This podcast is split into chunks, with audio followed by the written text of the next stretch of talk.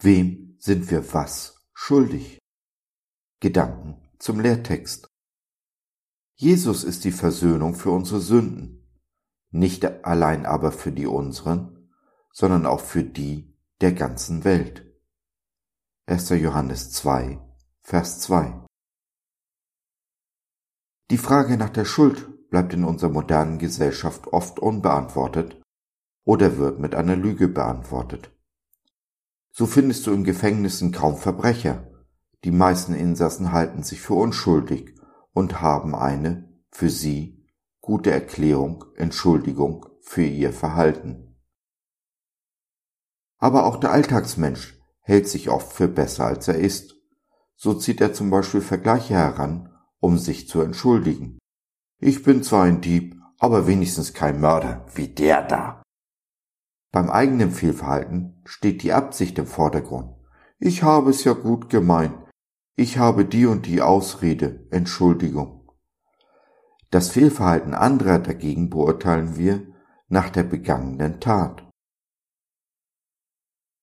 Dazu kommt, dass wir Meister im Lügen und Geschichten erfinden sind. Wenn mir zum Beispiel jemand sagt, er lügt nicht, dann weiß ich, dass er zumindest sich selbst belügt und damit auch seinen, unseren Gott. Es gibt aber auch Menschen, die leiden schwer an ihrer Schuld. Von Psychologen kommt dann oft der Rat, man müsse sich selbst vergeben. welch ein Unsinn. Man kann sich genauso wenig selbst vergeben, wie man sich selbst kitzeln kann.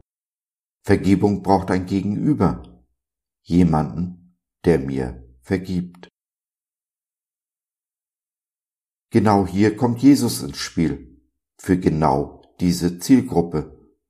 Denn er spricht, die Gesunden brauchen keinen Arzt, wohl aber die Kranken.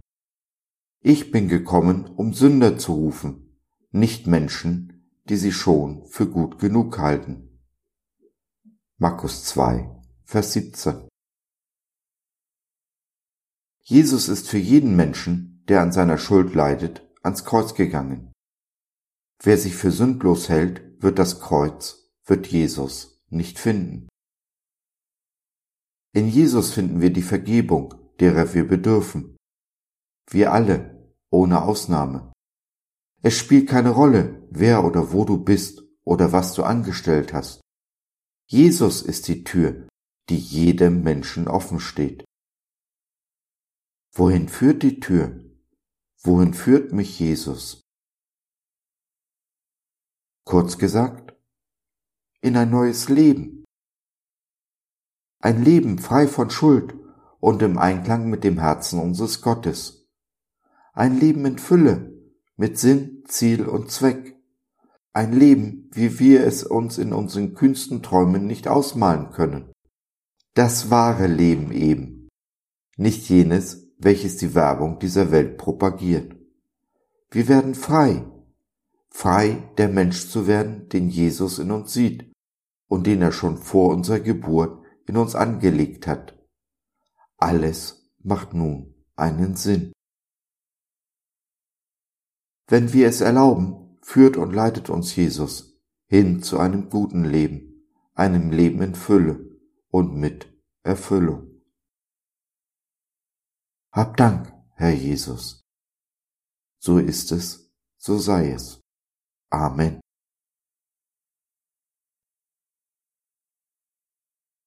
So, das war's für heute. Danke für deine Zeit.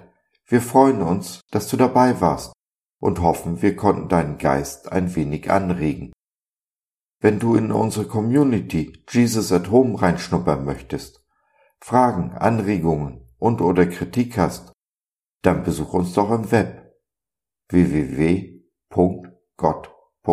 biz. Hier findest du nicht nur Gemeinschaft, Menschen, die den Glauben leben und mit dir teilen wollen, sondern auch viel Interessantes rund um den Glauben. Wenn du ein Gebetsanliegen hast, dann schreib uns oder nutze unser Info- und Seelsorgetelefon. Wir beten gerne für dich und mit dir. Also, schau rein, lass von dir hören. Wir würden uns sehr freuen. Bis dahin alles Liebe. Dein Josef.